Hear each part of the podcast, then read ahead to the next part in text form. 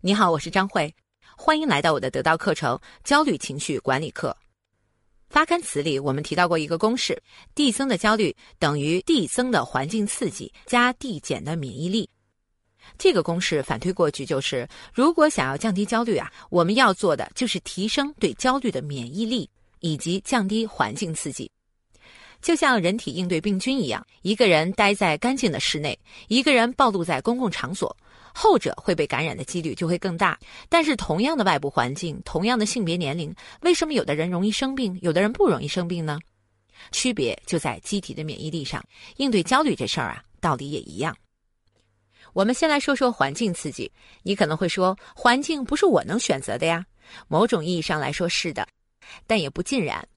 比如你发现没有，对我们影响很大的一种环境是信息环境。现代人的焦虑感很大一部分不是来自什么实际的威胁，而是很多的信息大量的输入引发了我们心理的失衡以及思维的失序。我们每天被大量的信息裹挟，但你有没有想过，面对这样的信息环境，你其实是可以管理的？比方说，一个工作忙碌的成年人，觉得手机在很大程度上干扰了他的生活秩序。他每天花很多的时间去刷屏，没有办法聚焦在那些他觉得更重要的事情上。无论是看资讯、看视频，还是收发信息，他都很忙碌。但是这种忙碌没有对生活和工作带来积极的影响，反而让他觉得更加的焦虑。那么这个时候，他应该做些什么呢？我会给出一个解决方案，就是跟手机协调出三个时间来。第一个。就是断网时间，就是这个时间是彻底不看手机的，专注的做那些重要的、不能被打扰的事情。当然，如果外人有紧急重要的事情，还是能通过电话找到他。他可以根据自己的工作性质和作息习惯，每天呢都找到适合自己的断网时间。比如，对很多早起族来说，早上就是断网的时间；而晚睡党呢，晚上就是断网的时间。第二个回放时间，断网时间结束的时候休息一会儿，然后拿起手机检查一下有没有遗漏一些重要的信息。这个集中处理信息的时间呢，就是回放时间。这段时间里，你可以更加集中和专注的接收和处理信息，给出必要的回复。当然，面对单独找你的信息，也可以很友好的回复一句：“刚才在开会，抱歉，刚看到。”让别人知道你的时间节奏不是一直要秒回的那种。第三个时间呢，就叫直播时间。手机在我们现在的工作生活当中，确实是很难分离的工具。有些重要的事情还是需要在现场的，比如需要及时反馈的在线会议等等。这个呢，就是我们所谓的直播时间。这个时间需要注意两点：第一是要控制时长；第二是要利用一些沟通方法，让沟通更有目的和给出更有效的反馈。前面说到的就是一种主动管理信息环境的方法。事实上，很多的智能手机或者应用软件都有这方面的辅助功能了。如果你把前面三种时间安排好了，其他的等车、坐车、坐地铁的碎片时间，就可以毫无压力的刷刷社交网站、看看朋友圈、看看购物车，做这样的事情了。不会再因为在购物网站停留两个小时，各种比价之后，到了夜深人静才发现工作还没做完而感到焦虑了。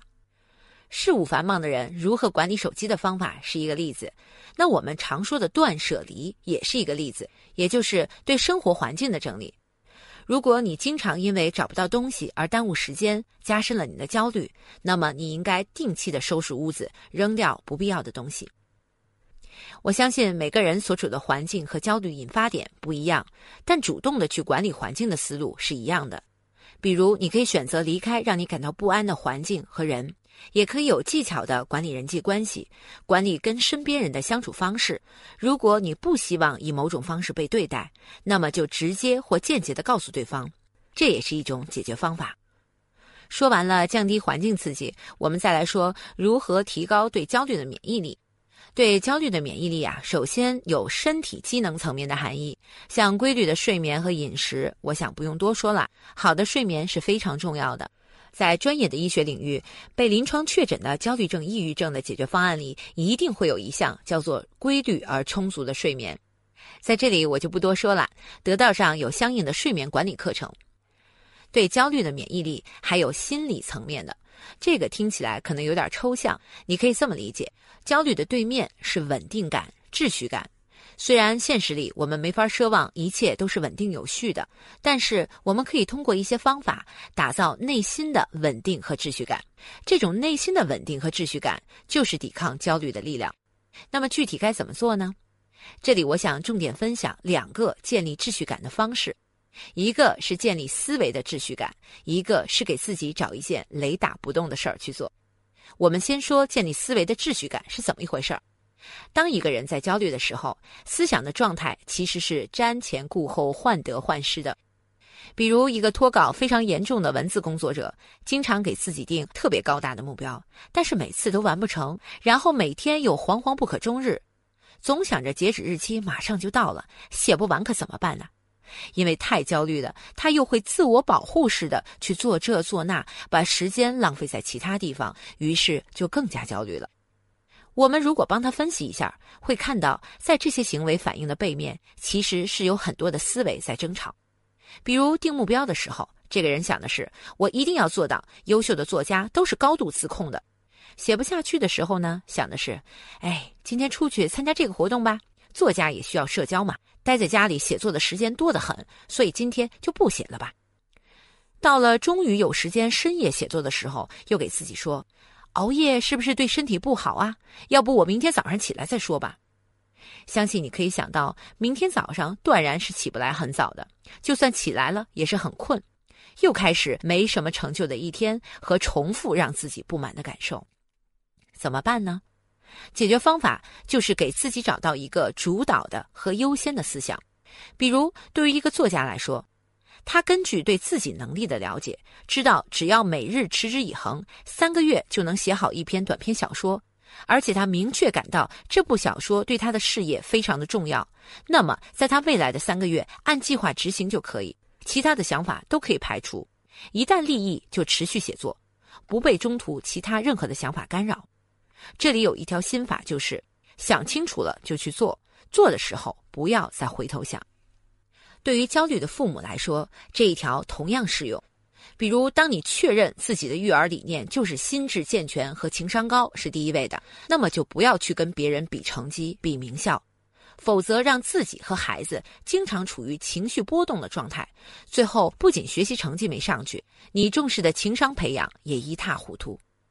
也就是说，很多的焦虑是因为想的太多，而这么多的思想同时出现，又不能立刻选出一个指导思想。因此，要想有思维上的秩序感，就一定要问清楚自己到底要什么。很多人焦虑是因为什么都想要，然后左右徘徊不定。对于这一点，我还有一个心法，就是不要把生命看作是对比，而要把它看成是对赌。也就是说，你不能说一会儿此岸看看，一会儿彼岸看看，然后择优选择，而是你要选择一边，然后坚持自己的选择，赌一个最后的结果。真正愿赌服输的人是不纠结、不焦虑的，因为他们的想法很确定。而且很多人最后的成功，也不是因为他们的想法比别人更对、更高明，而是他把自己的想法坚持下来了。既然让我们焦虑的是未来的不确定，那么我们就让现在的想法和计划是确定的。正常发展的话，未来应该也是相对可控了。说完了建立思维的秩序感，第二个帮你提升焦虑免疫力的方法，就是在你的生活里找一件雷打不动的事儿去做。